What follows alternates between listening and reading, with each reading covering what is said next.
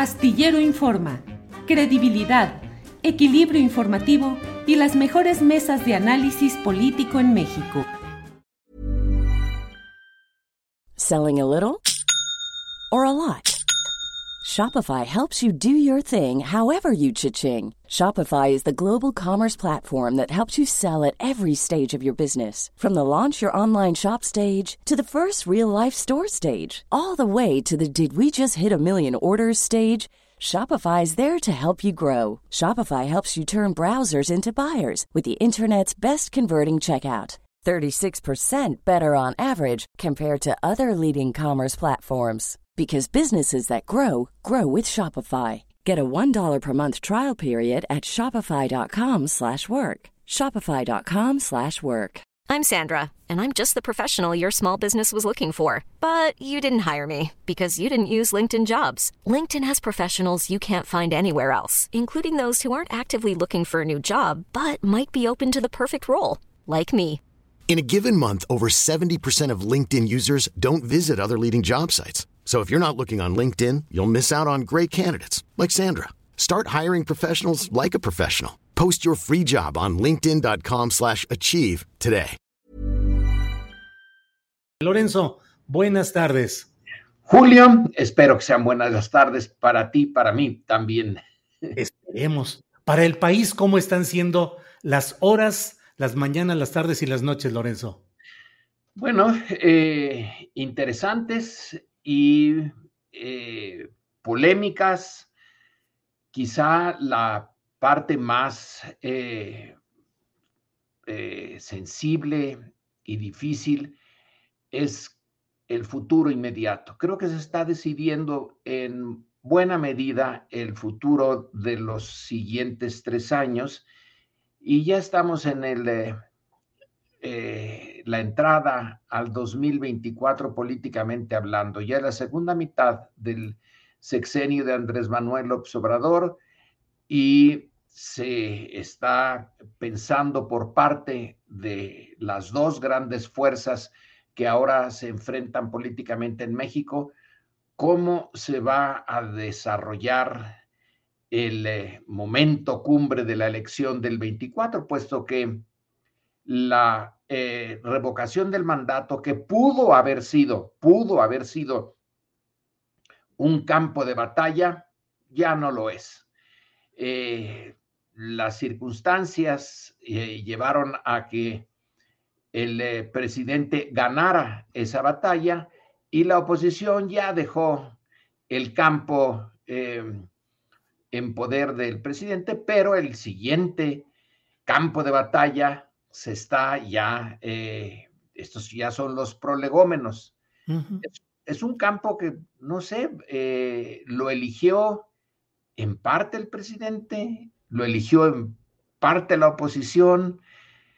Las mañaneras. A partir de Houston. Eh, sí, pues es que las mañaneras es algo inédito. Yo no sé de algún otro país donde el jefe de gobierno esté cinco días a la semana en un foro tan, eh, pues tan abierto, eh, tan largo, y eso impone el, eh, el ritmo de la confrontación política. ¿Cómo has visto el tratamiento que le ha dado el presidente al tema de la Casa de Houston y la circunstancia de su hijo José Ramón, Lorenzo? Bueno, eh, para entrarle a eso, eh, quizá en otros sistemas políticos, en otras circunstancias, el Congreso sería el eh, sitio donde se podría presentar esto, donde los diputados y senadores debatieran lo de las casas blancas, grises o lo que sea, porque los presidentes o jefes de Estado dan pocas conferencias de prensa. En el caso mexicano, que es muy peculiar, el escenario es con el presidente en el centro.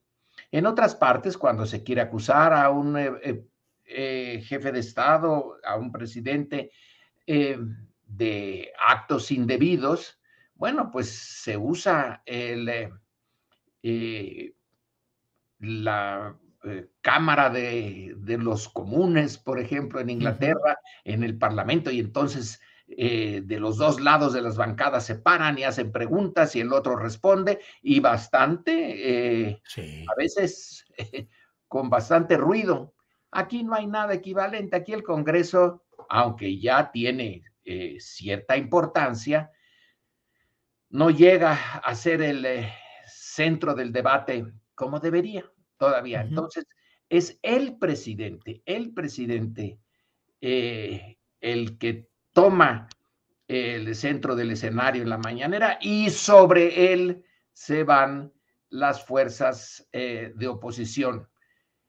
Y quizá la línea de, eh, pues una de las líneas más importantes de defensa de Andrés Manuel López Obrador es su eh, insistencia en que hay una, debe, él encabeza un ataque a la corrupción que es endémica en México, que está en todos lados y que es muy difícil eh, acabar con ella, pero sí se puede frenar. Hasta en el caso, sí, perdón, adelante. Entonces sus adversarios eh, usan de este, eh, este lado del debate y en la mañanera se eh, puso lo de la casa de Houston que se quiere hacer como algo similar a lo de la Casa Blanca de Peña Nieto y entonces poner en duda uno de los elementos centrales de la política de López Obrador. Así que la casa de Houston es eso. Pero ¿consideras que en lo de la casa de Houston sí hay indicios suficientes histórica y políticamente para suponer que puede haber conflicto de intereses? Eh, mira, eh, yo aquí, no sé, te propongo que usemos el sentido común. Si tú tienes un eh, esfuerzo de Andrés López Obrador de toda su vida, prácticamente toda su vida política, desde que dejó al PRI ahí en, eh, que coincidió con el neocardenismo y con el surgimiento de una posibilidad de oposición. Entonces, él se mete a esa corriente, son muchos años, mucho esfuerzo, y por una renta en una casa que pues, no es un palacio, es una buena casa, como hay muchas en Estados Unidos, por la renta de esa casa se va a poner en eh, peligro un proyecto nacional que tiene rasgos realmente históricos. Entonces, yo no sé eh, cómo puedo saber, eh, cómo puedes saber tú, salvo que te metes a investigar ahí por no sé qué vías, cómo se rentó esa casa, pero el sentido común nos dice que la persona que encabeza este gobierno, vaya que si tiene sabiduría política, si no, no hubiera, eh, estuvo siempre como salmón eh, contra la corriente, llega a la presidencia a pesar de tener a todos los poderes fácticos en contra y la va a arriesgar porque su hijo tenga una casa, eh, como digo, interesante, pero nada del otro mundo en Houston. Yo no veo eh, allí eh, más que el esfuerzo, eso sí, de la oposición. ¿Te acuerdas que un, tiempo, claro, no duró mucho, pero duró varios días, eran los zapatos tenis del otro hijo de Andrés Manuel? Camisas pues ya nada más falta, no sé, de los zapatos, la casa. Se trata de buscar eh, flancos para atacar lo que es el, centro. En el caso de los zapatos tenis, es la austeridad republicana de Andrés Manuel. Él sí vive austero, eh, de manera austera. Que su hijo tenga unos zapatos tenis, bueno, eh, el em, equivalente a la Casa Blanca que le quiere poner ahora, pues yo no le veo ninguna, eh, ninguna prueba contundente, pero sí ha servido muy bien, pero perfectamente bien para el propósito de desacreditar todo el proyecto de Andrés Manuel López Obrador.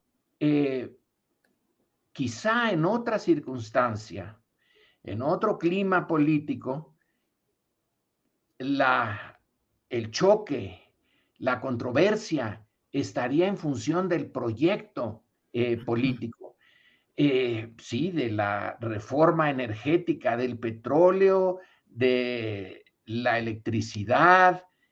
Eh, estaba en una casa rentada en Houston y entonces la renta se dice, ah, pero es que se la rentó alguien en uno del abierto al un eh, espacio abierto al público, alguien decía, pues que nos presente los recibos, que nos presente el contrato, eh, que nos presente al jardinero casi el nivel de el discurso político ya muy, eh, digamos, muy duro, es a la vez muy bajo. Eh, yo supondría que en una situación ideal, la oposición tendría su proyecto y que lo que defendería es el proyecto de ellos y cuestionaría el proyecto eh, o lo que está, ya no es proyecto, ya está empezando a, tener forma, que es eh, la modificación del régimen político de México, que es una tarea púfale de Hércules. Lorenzo, el momento político que estamos viviendo mm, te hace recordar o tiene alguna referencia con qué otro momento de la historia nacional? Eh, muy eh, ligeramente, muy ligeramente, eh, este sí es único. ¿Cárdenas Calles? Cárdenas, pero lo que Calles proponía ahí no era un, un proyecto muy claro, Cárdenas sí lo tenía claro, era la reforma agraria y el apoyo a los sindicatos el nacionalismo. Eh, Calles no quería ya la reforma agraria, aunque en un tiempo la aceptó. Pero bueno, Calles entonces ya estaba bien comprometido, por ejemplo, con un ingenio en donde había puesto un montón de dinero él, su hijo, sus allegados, eh, en, eh, en, Tamaulipas, si mal no recuerdo. El que por cierto, habían pedido créditos al eh, Banco de México que acababa de formarse y que entonces eh, sí podía dar eh, préstamos.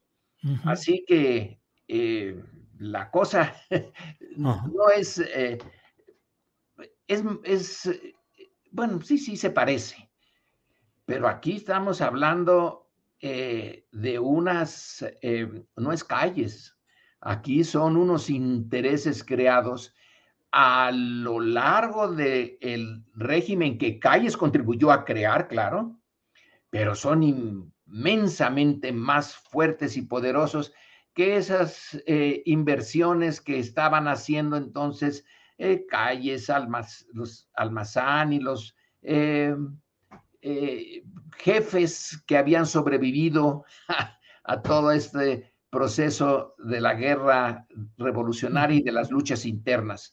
El grupo de Monterrey era fuerte, pero no como ahora. Los fuertes eran, sí, las empresas extranjeras, en particular los petroleros. Ahora, ¿quién podría ser el que encabeza detrás de, tras bambalinas, todo esto? ¿Carlos Salinas, Felipe Calderón, Enrique Peña o no hay un nombre identificable? Yo no lo, yo no lo identifico, pero eh, Julio, lo interesante es eh, sí, cuando Cárdenas chocó, sí había eh, una figura que era Calles. Luego salió Almazán. Eh, ahora no veo esa, esa figura, no veo a alguien con el digamos, los tamaños de enfrentarse a un proyecto que ya está en marcha con otro igual de importante, pero en sentido contrario. Un liderazgo eh, capaz de armar un discurso realmente bueno, político. El discurso que están armando ahora es lo de la eh, Casa Gris en, en, Houston. Es muy poco discurso para enfrentarlo al que está eh, encabezando Andrés Manuel López Obrador, pero los intereses que están detrás de ese discurso medio eh, chapucero y no bien estructurado, sí son muy fuertes, son más fuertes que lo que era Calles eh, y los suyos en esos años 30. Eh, Lorenzo, pero ¿se ha desgastado aceleradamente el capital y la popularidad del presidente López Obrador o es un artificio creado por ese amasijo de intereses en los que destaca lo mediático? Pues me es eh, difícil decirlo. A mí me parece que como se está dando la lucha en un campo que no era, eh, no es el, clásico de la política, que es en el de los medios y unos medios que han sido criaturas del eh, régimen autoritario más exitoso del siglo XX eh, en América Latina y quizá en el mundo, porque sistemas dictatoriales sí los ha habido muchos, pero autoritarios, que es esa mezcla de eh, dictadura con democracia que está en el medio, pues pocos. Entonces el mexicano fue muy exitoso y ahí se generaron los medios que ahora están eh, dando la, batalla. Son herederos de esa eh, historia. Y ellos, claro, representan o quieren presentar el apoyo a, Andrés Manuel como disminuyendo. Bueno, todo ejercicio del poder disminuye la popularidad o casi todos de quien lo encabeza, pero hasta donde sabemos, todavía sigue teniendo el apoyo mayoritario. Entonces, eh, es por un lado un desgaste, bueno, insisto que es eh, nada del otro mundo, se desgastan los, eh, en el ejercicio del poder, los políticos, sus liderazgos, sus partidos, sus ideas, pero eh, el otro no está avanzando para lo suficiente para sustituirlo. Entonces al presidente le queda todavía mucho capital político y que conste que no ha intentado la movilización directa, no ha llamado a la movilización sus adversarios intentaron llamar a las a que fueran a las calles, a que estuvieran en unas carpas en el Zócalo, etcétera. No salió eh, gran cosa de eso. Andrés Manuel, cuando era eh, opositor, vaya que se movilizó, eh, llenaba el Zócalo, llenaba las calles. Ahora no ha intentado hacerlo. Lo puede hacer. sí haría más compleja la, situación, pero es como una reserva, digamos que en esta lucha él tiene su ejército de reserva. es la parte movilizable de la sociedad mexicana que lo apoya y no lo ha hecho todavía. Lorenzo, hay expresiones políticas que no habían asomado. Gobernadores firman eh, una carta de apoyo al presidente López Obrador, legisladores de Morena emiten comunicados en los que llenan de elogios, eh, no digo si serán eh, justificados o no, pero sí hay una carga en la cual se le llama incluso que él encarna a la patria y a la nación y criticando a los opositores, tachándolos de traidores a la patria. Del otro lado está pues un desbordamiento de ánimos de los grupos opositores que creen que ha llegado el momento de desatar una virtual insurrección. Algunos creen que tienen más eh, fuerza que los llamados en su momento de Emiliano Zapata y de Francisco Villa. Otra persona puso ahí que, que escuchar esa reunión de voces en, en esta eh, circunstancia llamada Space de Twitter le hacía recordar la Segunda Guerra Mundial, como si estuviera escuchando en la radio cómo iban dándoselos. ¿Qué, qué es lo que está cambiando, que está impulsando tan rápidamente a unos a defender de una manera mm, cerrar filas en torno a López Obrador y del otro creer que están en la posibilidad ya de derrumbar al autoritario, al aprendiz de dictador, a mil cosas que es lo que dicen estas personas. ¿Qué podemos ver y esperar, Lorenzo? Pues lo, ves desde mi óptica, ¿eh? no, no digo que sea la única ni, ni la mejor. Es un proceso muy natural, Julio, la, eh, la división, la polarización, pues es producto del esfuerzo por modificar el régimen. Si no lo hubiera intentado, si hubiera llegado al poder al estilo PAN con eh, Fox y luego, pues, eh, ¿te acuerdas cuando Fox decía que iba eh, por los peces gordos, etcétera? Pues no, los gorditos siguieron siendo los de antes, nunca los pescaron y no hubo eh, esa polarización.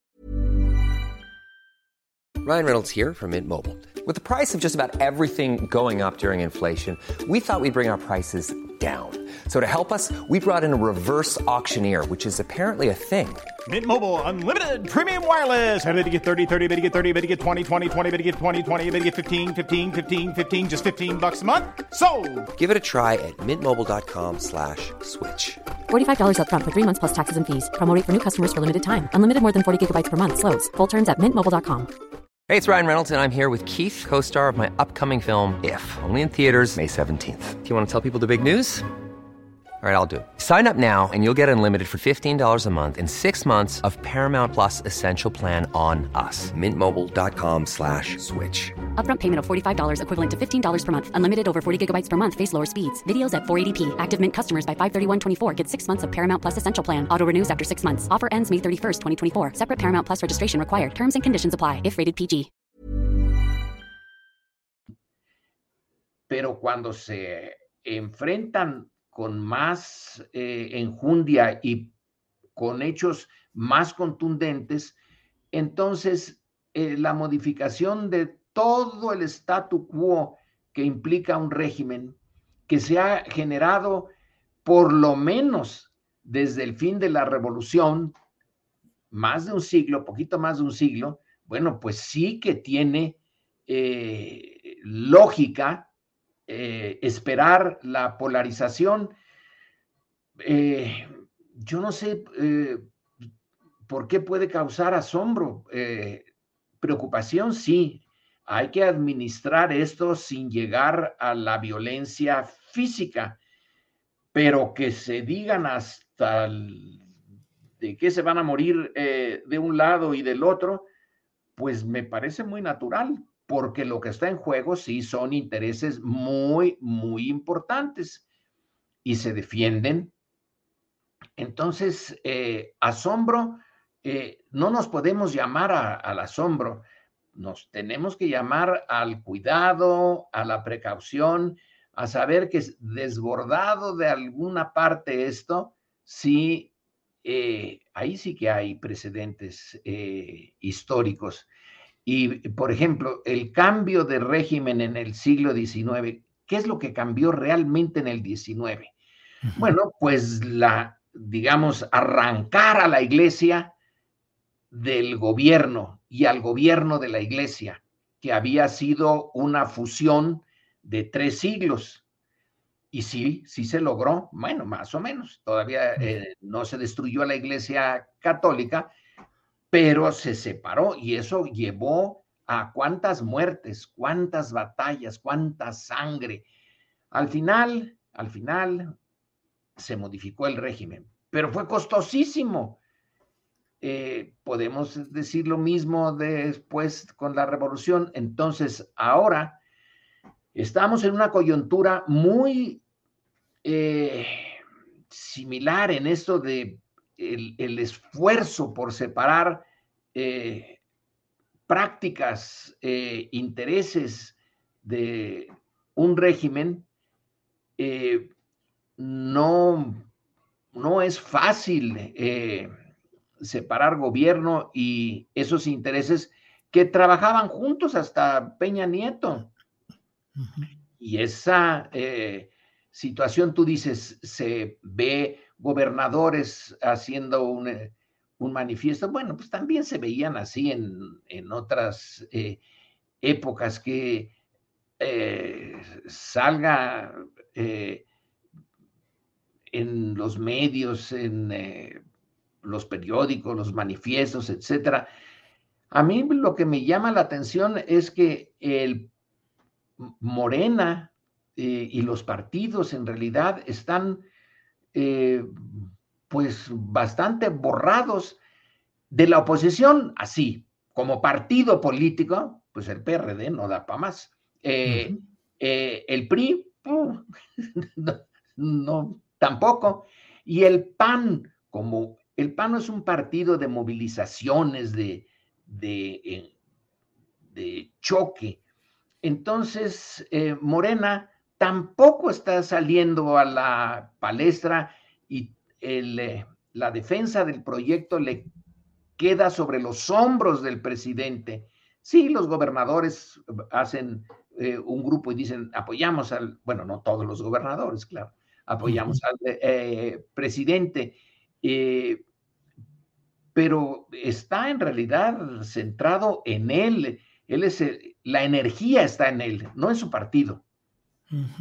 Lorenzo, como académico, historiador y como ciudadano, ¿qué te fascina intelectualmente de lo que estamos viviendo hoy? Es decir, ¿qué es aquello a lo que le pones más atención? Y te lo pido casi, casi como en aquellos anuncios del Estadio Azteca de servicio a la comunidad. Es decir, ¿qué le recomendarías a la gente que ponga atención en qué?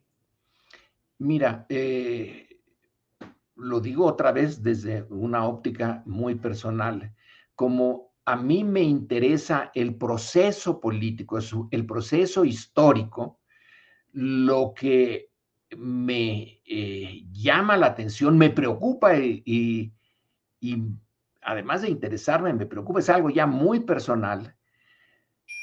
Yo por mucho tiempo eh, supuse que iba eh, a morir en, un, en el entorno de un régimen en el que había nacido.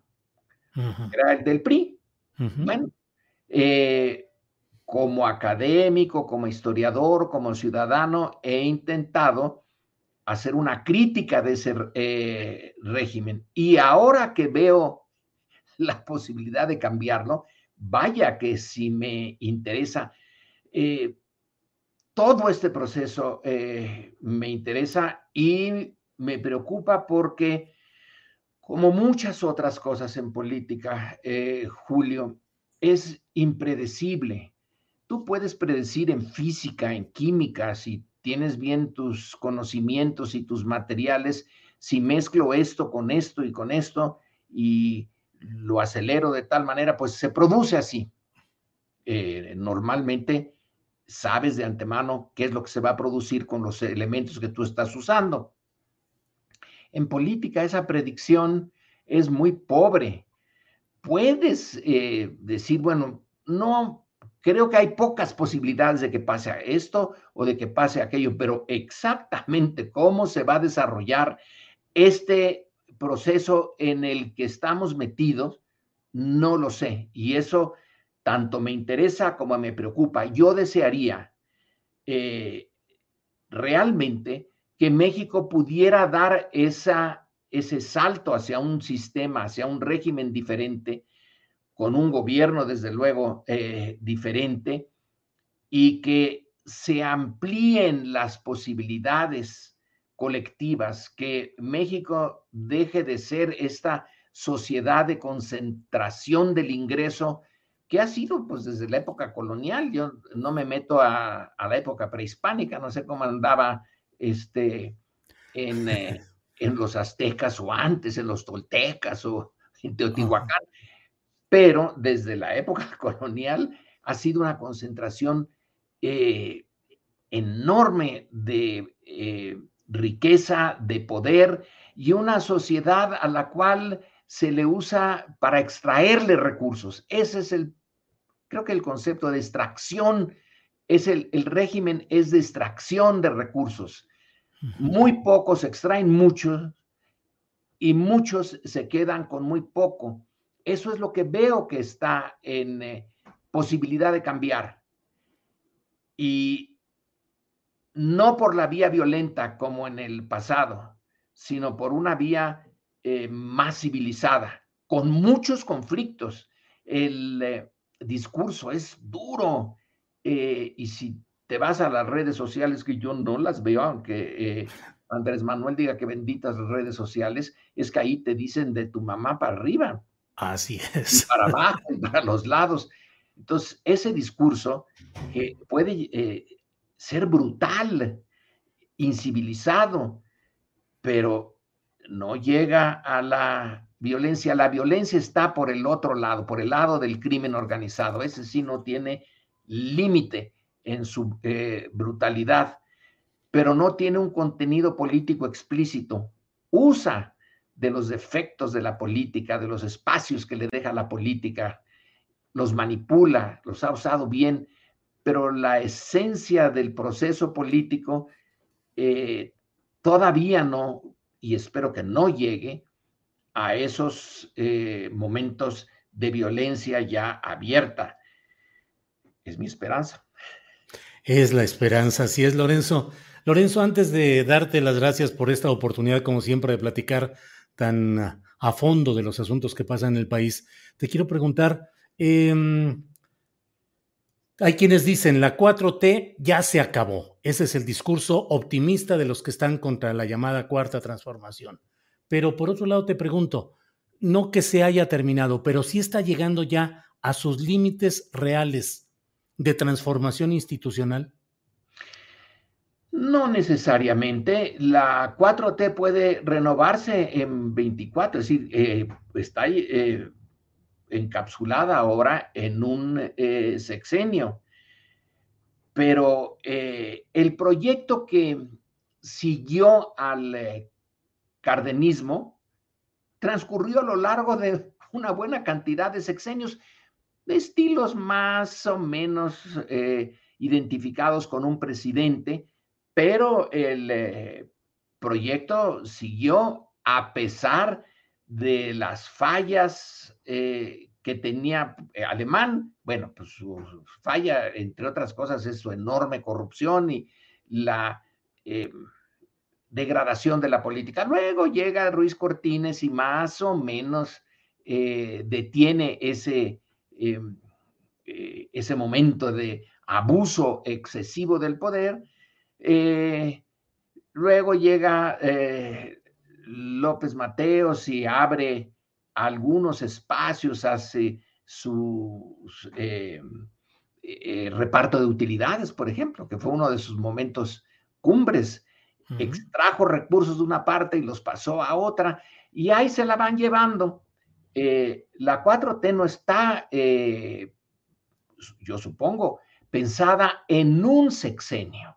Si tú lanzas en la primera parte del sexenio la ofensiva, luego estás ahorita eh, defendiéndola de la contraofensiva de, que, de la derecha, pero van a llegar momentos eh, en las elecciones, por ejemplo, en que se replantea todo y se puede renovar otro liderazgo, otra, eh, otro estilo personal de gobernar y ahí puede seguirle. Eso ocurrió en el pasado, pues si no, ¿por qué tantos sexenios que en el fondo se parecen mucho eh, en, su, en su gran proyecto? La industrialización por la sustitución de importaciones hasta que ya no dio más y ya con de la Madrid, entonces Salinas, y ya de la Madrid lo puso en práctica bien, bueno, pues eh, el Tratado de Libre Comercio y unir la economía mexicana a la norteamericana y ahí a ver cómo le, eh, hacemos con el neoliberalismo como eh, proyecto. Bueno, ese neoliberalismo duró varios sexenios, se gastó y ahora estamos en otra coyuntura donde puede haber, puede haber cambios sustantivos, pero no tienen por qué necesariamente centrarse en un sexenio. En el caso del cardenismo, sí, sí se centraron en, en el sexenio. Cuando el sexenio de Cárdenas terminó, bueno, ya nadie lo siguió. Esa es una posibilidad. La otra posibilidad es que se produzca algo como ha ocurrido después de la eh, Segunda Guerra Mundial, eh, en que los años 40, 50, 60, los años del milagro mexicano, del crecimiento al 6% anual promedio del PIB, eh, etcétera. Y luego con Salinas y de la Madrid, ese que ahora está llegando o ya llegó a su, a su fin. Así que la 4T, Julio, puede que sí, no, no lo descarto, que se haya agotado pero puede que sea nada más un momento en que se avanza y luego se tiene que defender. Y el que venga tendrá que seguir avanzando si logra que las urnas le den ese, esa capacidad. La oposición va a intentar que las urnas digan no. Curioso, las urnas, eh, si queda eh, la decisión en manos de la derecha, realmente no tienen proyecto más que seguir en la medida en que puedan como antes. Claro. Eh, pues, doctor Lorenzo Meyer, como siempre, muchas gracias a reserva de lo que desees agregar. Y yo solo te diría, si pudieras decirle en un minuto al presidente López Obrador una observación, no sé si un consejo, pero cuando menos una observación sobre lo que está pasando y lo que él está haciendo, ¿qué le dirías así en ese minuto que le dijeras, presidente López Obrador? No, no le diría nada, Julio.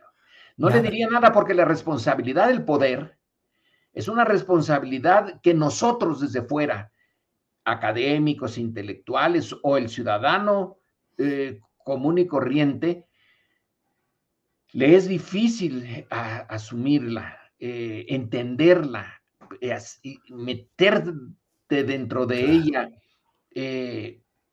yo le diría que siguiera, que siguiera que la historia está en eh, la historia futura de la política mexicana, se está jugando ahora. Y que eh, el ruido y el estruendo no lo, eh, no le hagan irse por otro camino, que le siga en el proceso de cambio, que además no es un proceso eh, realmente revolucionario, es un proceso muy paulatino, muy reformista y que siga tratando de poner a México en eh, tono con la modernidad, que se fije mucho en la economía y en la distribución de las cargas que esa economía eh, impone que, que siga pensando en eso, en los de abajo, en ese primero los pobres, por más que le digan eh, todo lo que es posible desde la derecha, finalmente tiene ahora, y con esto cierro, el actor externo, Estados Unidos, ya no tiene la obsesión anticomunista que durante mucho tiempo ayudó a que el régimen anterior se mantuviera como legítimo a ojos del sistema internacional y de muchos adentro, porque el anticomunismo fue una fuerza eh, que justificó la, el tipo de sociedad tan injusta que hoy tenemos. Pero no, no iría yo más allá de eso. Lorenzo, te agradezco mucho, te agradezco mucho las clases de análisis político, de contexto, de historia.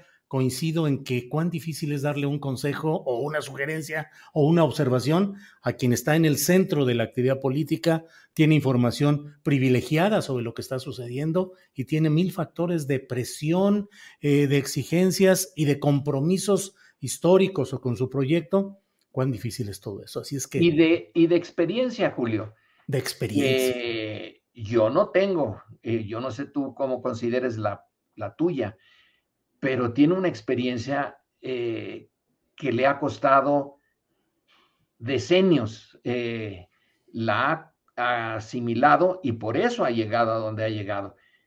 Pero esa experiencia la tienen muy pocos en México, muy pocos. Sí, sí, sí, así es. Lorenzo, muchas gracias de verdad por esta oportunidad y seguiremos platicando que hay mucho de lo cual seguir en contacto, Lorenzo. Y que Astillero eh, se mantenga también a pesar de todo, contra viento y marea, lo necesitamos, Julio. Te agradezco mucho tus palabras, Lorenzo. Muchas gracias. Seguimos en contacto. Buenas tardes. Hasta luego. Hi, I'm Daniel, founder of Pretty Litter. Cats and cat owners deserve better than any old-fashioned litter. That's why I teamed up with scientists and veterinarians to create Pretty Litter. Its innovative crystal formula has superior odor control and weighs up to 80% less than clay litter. Pretty Litter even monitors health by changing colors to help detect early signs of potential illness. It's the world's smartest kitty litter. Go to prettylitter.com and use code ACAST for 20% off your first order and a free cat toy. Terms and conditions apply. See site for details. Ever catch yourself eating the same flavorless dinner three days in a row? Dreaming of something better? Well, HelloFresh is your guilt free dream come true, baby. It's me, Kiki Palmer.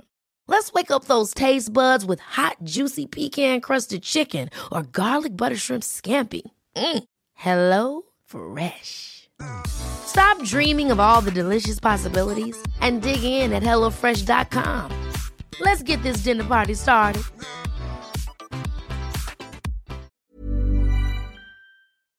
Para que te enteres del próximo noticiero, suscríbete y dale follow en Apple, Spotify, Amazon Music, Google o donde sea que escuches podcast. Te invitamos a visitar nuestra página julioastillero.com.